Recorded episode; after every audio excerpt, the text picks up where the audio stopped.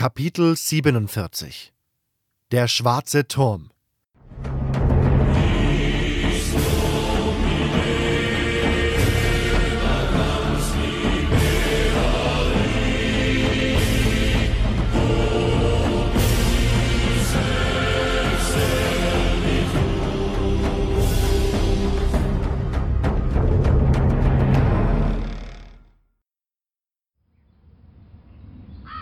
Eigentlich waren es zwei direkt aneinander gebaute Türme, der eine etwas höher und breiter als der andere.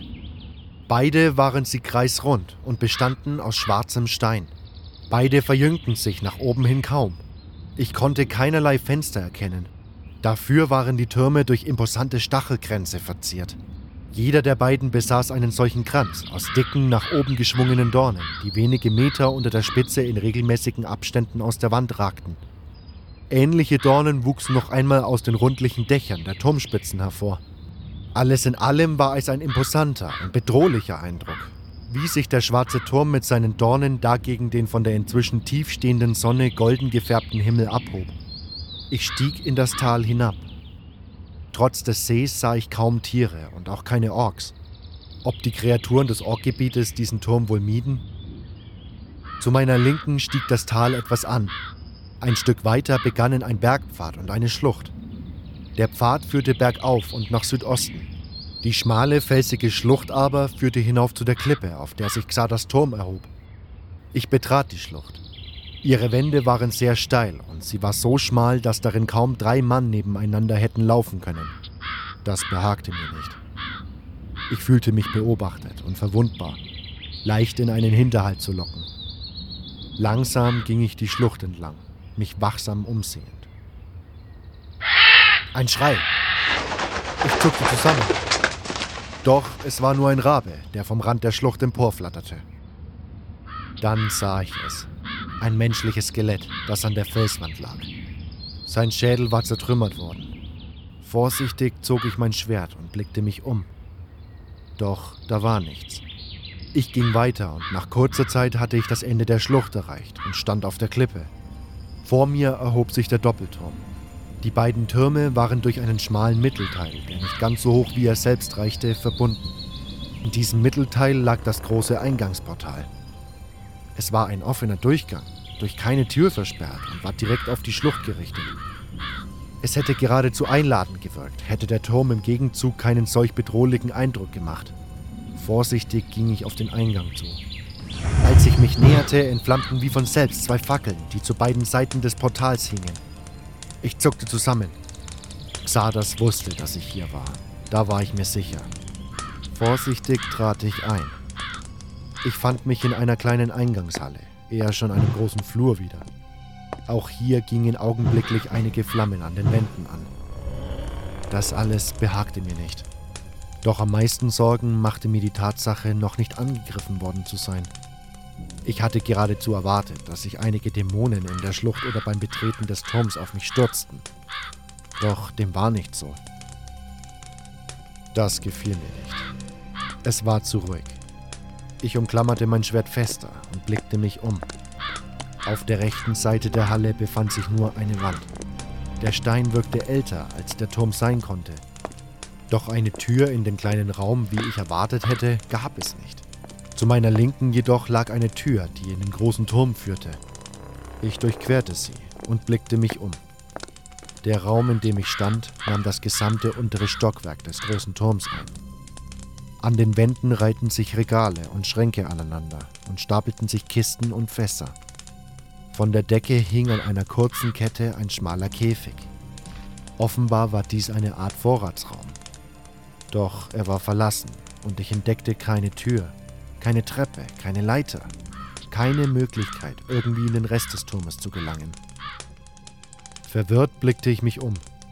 Dann drehte ich mich wieder der Tür zu, als ich plötzlich eine Stimme vernahm, wie ich sie noch nie gehört hatte. Eine Stimme, die nicht von dieser Welt kommen konnte. Sterblicher. Ich fuhr herum, doch da war nichts. Sterblicher. Dröhnte es in meinem Kopf. Die Stimme schallte nicht durch den Raum. Sie wurde nicht gesprochen. Sie erklang einzig und allein in meinem Kopf. Irgendjemand oder irgendetwas sprach in meinen Gedanken zu mir. Abermals fuhr ich herum. Sterblicher? Wer? Ich? Ich drehte mich ein weiteres Mal. Wer, wer spricht da in meinem Kopf? Ich. Obwohl ich die Stimme nur in meinem Kopf vernahm, wusste ich diesmal, von wo sie gekommen war. Und als ich mich dieses Mal drehte, sah ich den Urheber der Stimme. Ich stieß einen entsetzten Laut aus und wich einige Schritte zurück. Vor mir schwebte das schrecklichste Wesen, das ich je gesehen hatte. Sein Körper war fast zwei Meter groß und sehr muskulös. Er erinnerte entfernt an den eines Menschen, ging anstatt in zwei Beine jedoch in einen schmalen, spitzen Schwanz über. Die langen, dicken Arme endeten in gewaltigen Krallen, mit je drei langen, spitzen Nägeln. Der ganze Körper machte den Eindruck, als sei er bei lebendigem Leibe gehäutet worden. Er war rötlich und fleischig und wurde von pulsierenden lila Adern durchzogen. Aus dem Rücken des Wesens ragten zwei große, mit grauem Leder bespannte Fledermausflügel hervor. Doch das Wesen schien die Flügel nicht wirklich zu brauchen. Es schlug nicht öfter als einmal pro Minute mit ihnen und blieb dennoch immer an derselben Stelle knapp über dem Boden schweben, ohne auch nur einen Zentimeter von ihr abzuweichen. Die Kreatur besaß keinen Hals. Der große Kopf schloss direkt an den Körper an. Er war echsenartig und von grünblauen Schuppen überzogen. Kurze, dicke Tentakel wuchsen aus dem Kopf und dem Kinn hervor und erinnerten entfernt an Haare und einen Bart. Sicher wäre nicht wenige bei diesem Anblick davongelaufen oder gar in Ohnmacht gefallen. Auch ich musste mich stark zusammenreißen. Schützend hielt ich mir mein Schwert vor den Körper. Der Dämon schnaubte durch seine großen Nüstern, bleckte die zwei Reihen messerscharfer Zähne in seinen Mund und sah mich aus seinen gelben Katzenaugen an. Doch ansonsten geschah nichts. Wer. Wer bist du? Der Diener meines Herrn. Aha, na gut. Nun, da ich erkannte, dass mich dieses Wesen offensichtlich nicht angreifen wollte, fasste ich etwas Mut. Heißt dein Herr und Meister zufällig Xardas? Sind unwichtig. Äh, okay. Ich gehe einfach mal davon aus, dass das hier der Turm von Xardas ist. Ich würde gerne zu ihm. Nein, du bist unwürdig. Unwürdig? Ich will aber mit deinem Meister sprechen. Wie kann ich mich als würdig erweisen? Beweise, dass du Erringe den Sieg. Sieg über die Elemente? Wovon sprichst du? Bist du bereit für die Prüfung? Welche Prüfung? Bist du bereit? Ich. äh, Ja, Dann geh und erringe den Sieg über die Elemente. aber. Ich war etwas verwirrt, doch wollte ich diese Kreatur nicht gegen mich aufbringen. So machte ich, dass ich rauskam. Als ich den Turm verlassen hatte, überlegte ich, was nun zu tun sei. Wie sollte ich den Sieg über die Elemente erringen?